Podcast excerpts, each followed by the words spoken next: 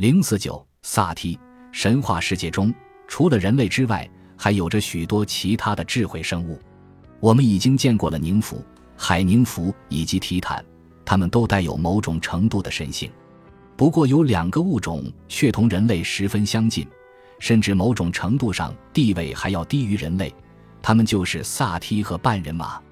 作为酒神和宁芙们在林间的随从，萨提们热衷美酒。女人与歌谣也不让人意外。事实上，现代医学术语中用来形容男性过度、难以抑制的生理欲望的色情狂 （satyriasis） 一词，就是因他们得名的。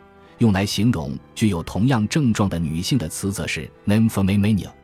古代人相信萨提们易于屈服于性欲是一种道德缺陷。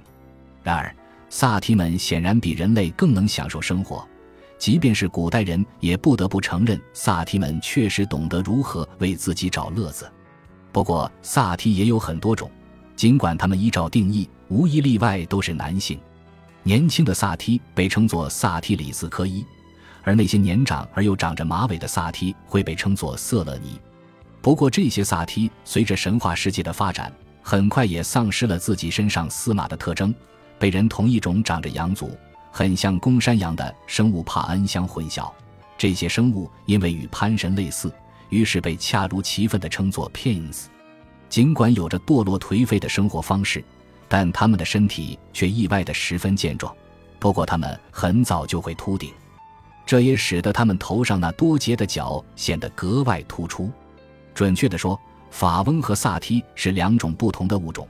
不过，即使是古代人，很快也不再去区分这两种生物，因为即便是在狄俄尼索斯陷入癫狂的时候，萨提们也一直陪伴着他，所以他们也一并受到了人类的尊敬。雅典节庆时的萨提剧与现代的讽刺剧并没有任何关联。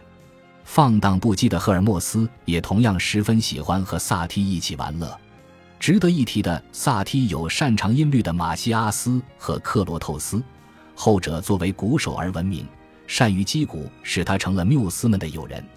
古希腊的嗜酒者可能会被邀请向莱纽斯举杯致敬，然后通过一杯接一杯的畅饮向希勒诺斯致敬。后者是醉酒者的保护神。